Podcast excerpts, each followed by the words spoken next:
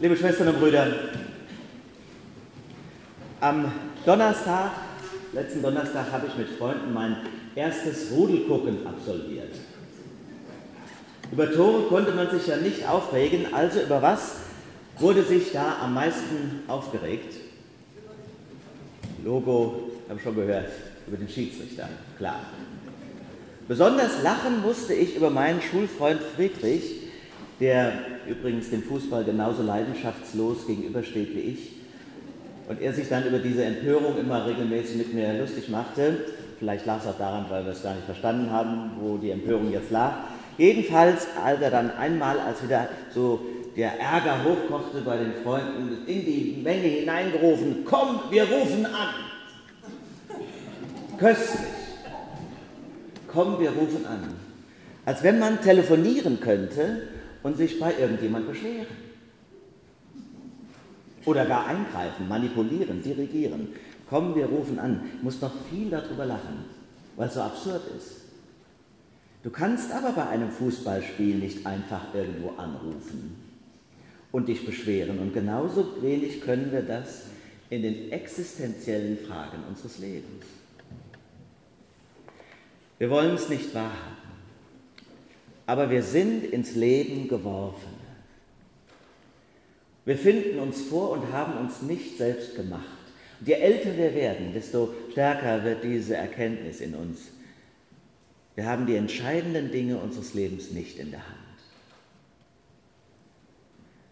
Ein anderer entscheidet, dass ich lebe, wann ich sterbe, ob ich krank bin oder gesund. Und in allen anderen Dingen, wo ich Autonomie spüre und Entscheidungsgewalt besitze, da werde ich meine Entscheidungen einmal recht zu fertigen haben.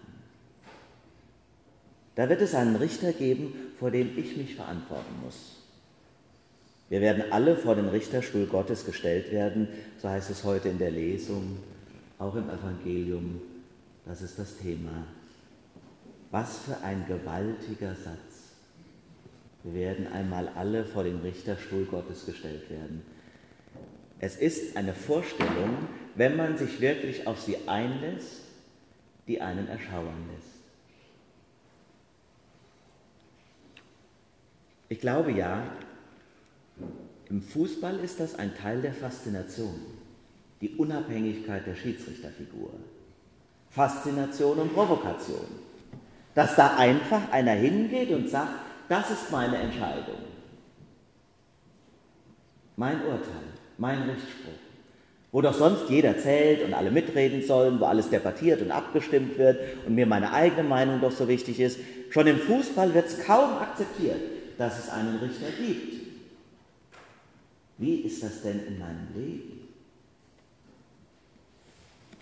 Kann ich das annehmen und bejahen, dass es da einen Richter geben soll? Einen Richter über mein Leben. Es ist ja quasi eine unglaubliche Kränkung meiner Autonomie, eine Einschränkung meines Größenwahns, wenn ich mich darauf einlasse. Und wenn ich mich darauf einlasse, dann führt das zu einer Demut, einer Demut, die gipfelt in diesem einen biblischen Satz, die quasi eine Lebensbeschreibung, Lebensanweisung ist, die da lautet, richtet nicht, dass ihr nicht gerichtet werdet. Daran drückt sich aus, wenn ich es in mich hineingenommen habe, dieses Bibelwort, dann drückt sich darin aus, weil ich erkannt habe, dass ich selbst so wahnsinnig stark auf Barmherzigkeit angewiesen bin. Deswegen will ich barmherzig sein oder es wenigstens versuchen gegenüber allen anderen. Vielen macht das Bild von Gott als Richter Angst. Aber ich sage euch, liebe Freunde, es ist eine Befreiung. Es ist eine Befreiung. Weil es nämlich das Leben der Menschen untereinander befreit und mich vom Urteil der anderen. Es ist im Fußballplatz genauso wie in unserem Leben. Wir müssen uns nicht mehr zerfleischen, weil ein anderer entscheidet. Und so gnadenlos, wie es die Menschen sind, wird Gott nicht sein. Richtet nicht, so werdet auch ihr nicht gerichtet. So einfach und doch so schwer. Warum ist das eigentlich so schwer? Warum ist das so schwer? Es ist deshalb so schwer, ihr Lieben, weil wir es ja von Kindheit an ganz anders gewöhnt sind. Richten, beurteilen, einordnen, vergleichen. Meine kann schon das Köpfchen heben, sagt die Mama stolz. Meiner kann schon krabbeln. Die spricht ja immer noch nicht richtig. Also wie die das Kind anzieht, völlig geschmacklos. Von Kindesbeinen an sind wir das gewöhnt. Leon hat eine 5. Tommy wieder mal eine 1. Ich eine 3, Gott sei Dank. Das ist das Leben. Heute hören wir ja Franz Schubert. Hochinteressanter Typ. Er wurde nur 31 Jahre alt. Und nach dem, was ich von seiner Biografie und seinem Leben verstanden habe, hat er diesem Denken und Beurteilen, wie ich es eben beschrieben habe, wirklich eine lange Nase gemacht. Zeit seines Lebens total verkannt, nie berühmt geworden. Dass wir ihn jetzt so toll finden, hoffentlich kriegt das mit. Zeit seines Lebens verkannt.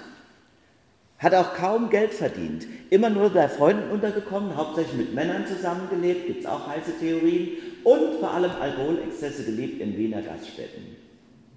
Und den ganzen Tag nichts anderes gemacht, als seiner Leidenschaft nachgegangen, komponiert, komponiert, komponiert, von morgens bis abends.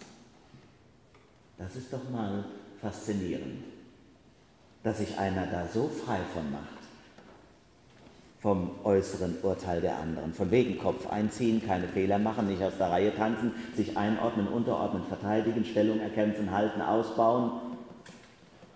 Wir werden alle vor den Richterstuhl Gottes gestellt werden, heißt es heute, und alle Knie müssen sich beugen, alle Zungen ihn bekennen. Wie beängstigend könnte man meinen, aber ich sage euch, es ist eine Befreiung. Ich bin befreit, weil es eben nicht die anderen sind, die mich beurteilen. Weil Gott mir den Mut schenkt, zu mir und zu allem zu stehen, was ich kann und was ich bin. Ich lebe nicht vom Urteil meiner Nachbarn, meines Lehrers, meines Chefs, meiner Gemeinde. Mich darf keiner fertig machen und wenn sie alle schlecht über mich denken, wenn das Internet, Internet voll wäre mit Beurteilungen, wenn sich alle das Maul zerreißen, Gott ist es, der mich kennt. Und wenn sie mich verhöhnen beim Kaffeeklatsch, über mich lachen am Stammtisch, den Kopf über mich schütteln in der Lehrerkonferenz, Gott ist es, der mich kennt. Von ihm will ich das Urteil haben. Er ist es auch, vor dem ich mich beuge. Sein Urteil nehme ich an, weil er nämlich nicht nur der Richter ist, sondern auch der Vater, weil er Gnade vor Recht ergehen lässt, aus Liebe zu mir. Ihm will ich begegnen. Ich werde es tragen können, sein Urteil, weil es ein gnädiges ist. Ich bin schuldig, natürlich, unglaublich schuldig. Aber Christus hat meine Schuld ans Kreuz getragen. Für mich, ich hätte es ja gar nicht gekonnt. Das Todesurteil ist aufgehoben. Ja, ich werde noch sterben, natürlich. Aber dann leben, leben bei Gott umgeben von seiner Liebe, umfangen von Gnade. Schwestern und Brüder, das Gericht Gottes bietet deshalb eine große Chance für mein eigenes Leben und für das geschwisterliche Miteinander, für das Leben mit den anderen. Deshalb ist noch lange nicht alles erlaubt. Und man muss auch sagen dürfen, wo etwas falsch läuft. Aber wir begegnen uns anders.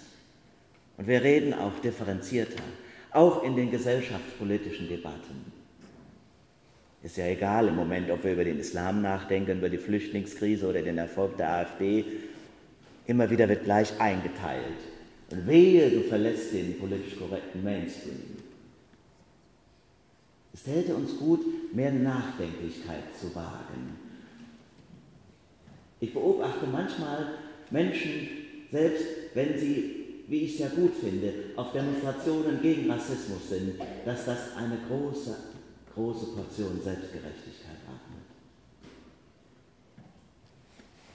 Den Splitter im eigenen Auge zu sehen, als nur den Balken der anderen. Wir stärken in der aufgeheizten politischen Kultur nur die Ränder der Gesellschaft, wenn wir zu schnell festlegen, was politisch korrekt und welche Meinung zulässig ist. Früher waren Zweifel an der Regierungsweisheit linksradikal. Heute wird man mit seinen Anfragen eher in die andere Ecke gestellt. Richtet nicht, damit ihr nicht gerichtet werdet. Nur so bündeln wir die Kräfte der Gesellschaft. Mir scheint es im Übrigen ganz wesentlich zu sein, dass wir die kleinen Einheiten stärken. Unser Männerchor kommt aus dem wunderschönen Ort Rabentrabach. Ich selber bin in einem kleinen Ort groß geworden. War lange Pfarrer in einem, einigen Dörfern. Der Vorteil des Lebens in überschaubaren Strukturen, deswegen soll unsere Gemeinde auch eine solche sein, ist, dass man sich gegenseitig kennt. Die Fehler und die Schwächen relativieren sich vor dem, was du vom ganzen Mensch weißt und erkennst. Deswegen sind Schubladen nie sinnvoll und passend. Das ist übrigens auch das große Problem, das die Menschen empfinden im Blick auf Europa. Wenn alle Grenzen fallen, wenn die Globalisierung unüberschaubar wird, wenn ich keinen Halt mehr finde, wenn auch Verantwortung nicht mehr benannt werden kann und auch zu Konsequenzen führt, greifbar wird, dann verlieren wir uns. Und das ist das Gefühl der Menschen. Wir brauchen konkrete, behaftbare Verantwortung, übersichtliche Strukturen, in denen wir leben. Das ist ganz normal. Mir scheint es im Übrigen schon lange nicht mehr in unserem Land um rechts oder links zu gehen, sondern die Frage scheint mir immer wichtiger, dass wir neu darüber nachdenken, ob wir oben und unten noch zusammenbekommen. Es ist eben keineswegs so, dass alle wohlhabend sind in diesem Land. Und hier einen neuen Ausgleich zu schaffen, wird auch manche aufgeheizte Debatte des gegenseitigen Verurteilens befrieden. Der Soziologe Hans Joas sagt, charakteristisch waren für ihn die Diskussion über die Boni der VW-Manager. Das Fehler geschehen, das lässt sich verkraften. Richtet nicht, so werdet ihr nicht gerichtet. Aber wenn nach Fehlern oder Irrwegen einer Unternehmensführung dann nur darüber diskutiert wird, ob ein kleiner Teil der millionenschweren Extrazahlungen vielleicht gekürzt oder erst später ausgezahlt wird, dann belastet das das Gerechtigkeitsgefühl einer Gesellschaft. Und das macht man nicht auf die Dauer ungestraft. Richtet, heißt es auch in unserem Text, richtet darauf euren Sinn, dass niemand seinem Bruder einen Anstoß oder ein Ärgernis bereite. Das Verrückte an dem Franz Schubert übrigens war, dass er sogar einer Unsinnsgesellschaft angehört hat. Eine Unsinnsgesellschaft, das zeigt seinen ganzen Nonkonformismus. Im Blick aber auf unsere Staatswesen möchte ich nicht in einer Unsinnsgesellschaft leben. So lasst uns weiter dafür eintreten, dass Gerechtigkeit gestärkt wird, dass wir alle mitnehmen, auch die, denen es nicht so gut geht. Damit sind nicht nur die Flüchtlinge gemeint. Albert Camus hat gesagt, warte nicht auf das jüngste Gericht. Warte nicht auf das jüngste Gericht, denn du stehst jeden Tag vor deinem Richter. Ja, das stimmt. Aber ich bin nicht allein. Gott hat mir einen Pflichtverteidiger an die Seite gestellt und er trägt den Namen Jesus Christus. Lieber Herr Jesus Christus, erbarme dich meiner. Amen.